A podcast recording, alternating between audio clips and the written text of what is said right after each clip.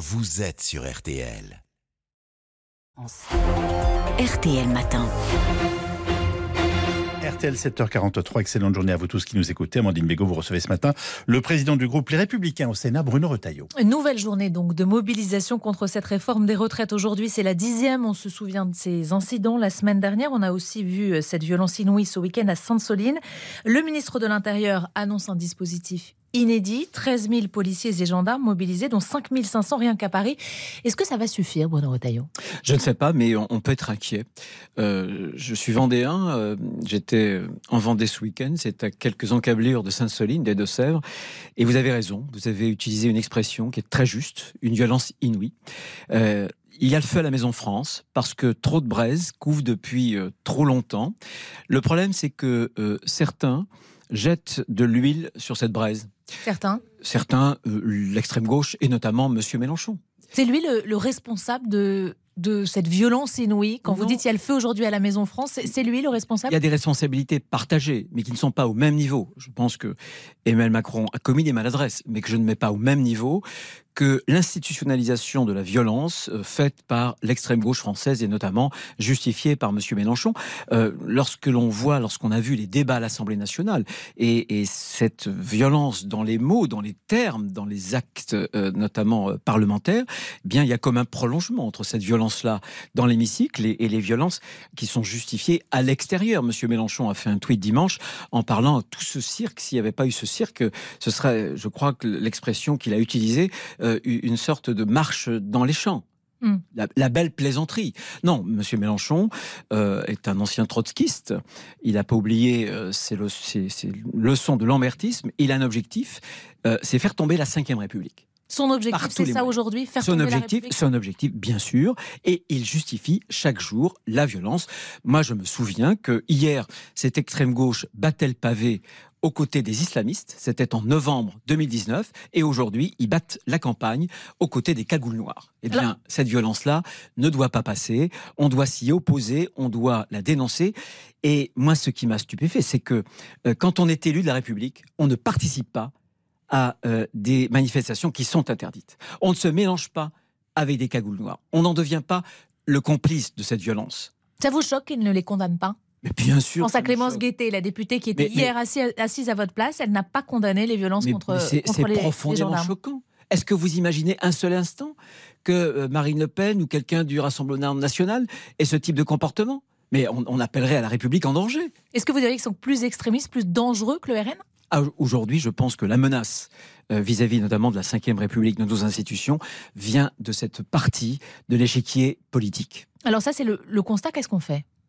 Ah, je pense que euh, ce que l'on fait, c'est d'abord Emmanuel Macron le faire. Un, on tient en échec ces violents, ces ultra-violents. Euh, on ne peut pas leur donner euh, la victoire. Et ça, c'est les forces de l'ordre, notamment. Et moi, je veux redire ma solidarité, je veux redire mon admiration vis-à-vis des forces de l'ordre, des gendarmes, des policiers qui mettent en danger leur vie pour nous protéger. Ça, c'est la première chose. Deuxième chose, il faut qu'Emmanuel Macron arrête ses maladresses. On a eu la semaine dernière, y compris d'ailleurs cette semaine, mais la semaine dernière, notamment avec son interview, un concours euh, méticuleux de ses maladresses euh, où il a tout fait d'ailleurs pour écarter Laurent Berger. Je pense moi que on doit reprendre le contact, il doit reprendre langue avec les syndicats, ne pas appuyer sur le bouton pause. c'est ce que demande Laurent Berger. il dit on appuie sur le bouton pause et on se parle. écoutez, il a des troupes, Laurent Berger. Il en est aussi comptable. Mais ça n'empêche pas de reprendre langue parce que euh, la CFDT doit rester un syndicat réformiste.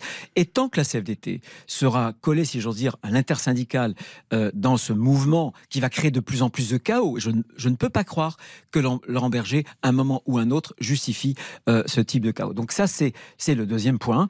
Et puis, bah, le, Mais alors concrètement, ça veut dire quoi? Parce que c'est pas mettre Pardon, euh, j'appuie sur mon bouton à moi. Euh, c'est pas mettre sur le bouton pause et en, même temps, bah, Laurent Berger veut pas venir. Donc, vous dites quoi à Laurent Berger et quoi à Emmanuel Macron C'est se revoir. Donc vous dites à Emmanuel Macron recevez Laurent Berger sujet. tout seul. Il y, a, un gros sujet qui sera un sujet de la du partage de la valeur ajoutée. Mm. Il y a toutes les forces syndicales se sont mis d'accord euh, sur un texte. Il faut le reprendre in extenso. il y a des questions sur l'usure professionnelle, sur l'invalidité, sur la pénibilité. Ces questions-là, ce sont des questions essentielles. Et à Laurent Berger, vous lui dites arrêtez avec euh, ces 64 ans, tant pis.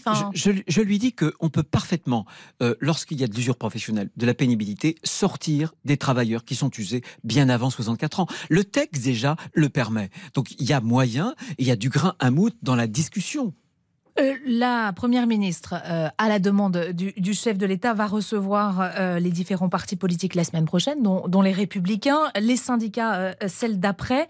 et certains appellent à un, gouvernement plus élargi. Rachida Dati même a parlé pour les Républicains d'un accord de gouvernement entre les Républicains et Emmanuel Macron. On sait que c'est ce que Nicolas Sarkozy aussi soufflait depuis plusieurs mois. Vous n'en voulez toujours pas? Ça, n'est pas que je n'en veux pas, c'est que euh, il faut qu'on soit très très clair. Les députés euh, LR ont été élus par leurs électeurs sur une ligne d'autonomie, d'indépendance. Aujourd'hui, euh, une des sources d'ailleurs des violences, c'est le malaise démocratique. Et vous pensez que on va trahir ces électeurs-là en changeant de pied brutalement? J'observe par ailleurs que, quand bien même certains de, chez nous pourraient faire une sorte d'alliance, hmm. il n'y aurait pas plus de majorité. Regardez pour les retraites. Qu'est-ce qui a conduit au 49-3 notamment? C'est parce que beaucoup de voix se sont dispersées. Il n'y avait pas une majorité. Sinon, il n'y aurait pas eu sans doute l'usage du, du 49-3. Donc moi, je pense qu'il vaut mieux euh, respecter les suffrages plutôt que d'essayer euh, des combinaisons euh, d'arrière-couloir. Ce ne serait pas responsable Je vais jusqu'à imaginer un gouvernement d'union nationale, par exemple. Mais, je pense qu'un gouvernement... vous dites, Laurent Berger a ses troupes et il doit aussi faire un, pas, chacun doit faire un pas. Est-ce que vous aussi, dans de telles circonstances, vous vous dites pas, je dois faire un pas? Ce que, ce que je dis simplement, c'est qu'il faut respecter ses électeurs. Et c'est parce que la politique et la démocratie est affaiblie, c'est parce que nous n'avons pas, souvent, on a eu des reniements, des renoncements, mmh. nous n'avons pas respecté notre électorat. Je pense, moi, que les choses doivent être claires. Euh, soit le chaos persiste, et à un moment donné, il faudra repartir, retourner devant les électeurs. Donc ça veut dire dissoudre l'Assemblée. Et qu'après une dissolution, mais qu'après, justement, avoir exposé les choses clairement auprès des électeurs, il y ait, si j'ose dire, euh, une union nationale, si les choses étaient extrêmement graves, s'il fallait euh, sauver l'essentiel, pourquoi pas? Mais pas d'union nationale sans dissolution. Mais ce serait, ce serait franchement une ultime solution. Et la dissolution, ça doit être euh, tout de suite ou faut attendre? Non, j'espère qu'on. Non, mais j'espère.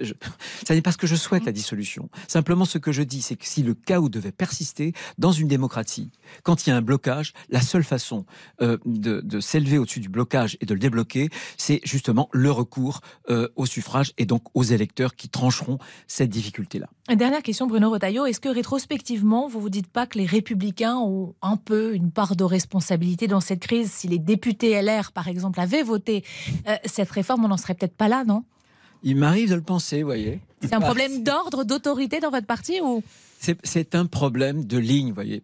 moi, je, moi, je dis, euh, j'avais écrit un, livre, Refondation, hum. et j'avais utilisé une expression, chez nous, c'est le tout à l'ego. C'est-à-dire que la droite a privilégié toujours les individus, les personnalités, au détriment du débat d'idées. Ce qui fait qu'aujourd'hui, beaucoup d'entre nous ne savent plus ce qu'il faut penser. Ils veulent réinventer une droite, une droite qui serait plus dépensière, une droite où il faudrait toujours moins travailler. Je suis désolé de leur dire, mais euh, cette droite-là, elle est aussi vieille que nos reniements, que nos renoncements. Je pense que pour nous, c'est le débat d'idées. Euh, n'entrons pas trop vite dans les présidentielles parce qu'il faut qu'on renouvelle notre logiciel. Il faut qu'on dise aux Français voilà ce que nous sommes aujourd'hui. Voilà notre vision. Ça, c'est un message à Laurent Wauquiez propositions. Non, non, ah, non, non, pas, non, je vous assure, pas du tout. C'est un message à, à, notre mouvement politique. Revenons aux idées, choisissons une ligne claire parce que tant qu'on n'aura pas cette clarté, tant qu'on ne saura pas où on habite, euh, je crois qu'il il nous arrivera ce qui nous est arrivé sur les retraites et ce sera la dispersion. Quand on n'a pas le nombre, et on est de moins en moins nombreux, on doit avoir la cohérence. C'est la cohérence, la clarté. C'est la clarté qui fait la politique, la clarté sur les convictions. Quelles sont nos convictions? Merci beaucoup.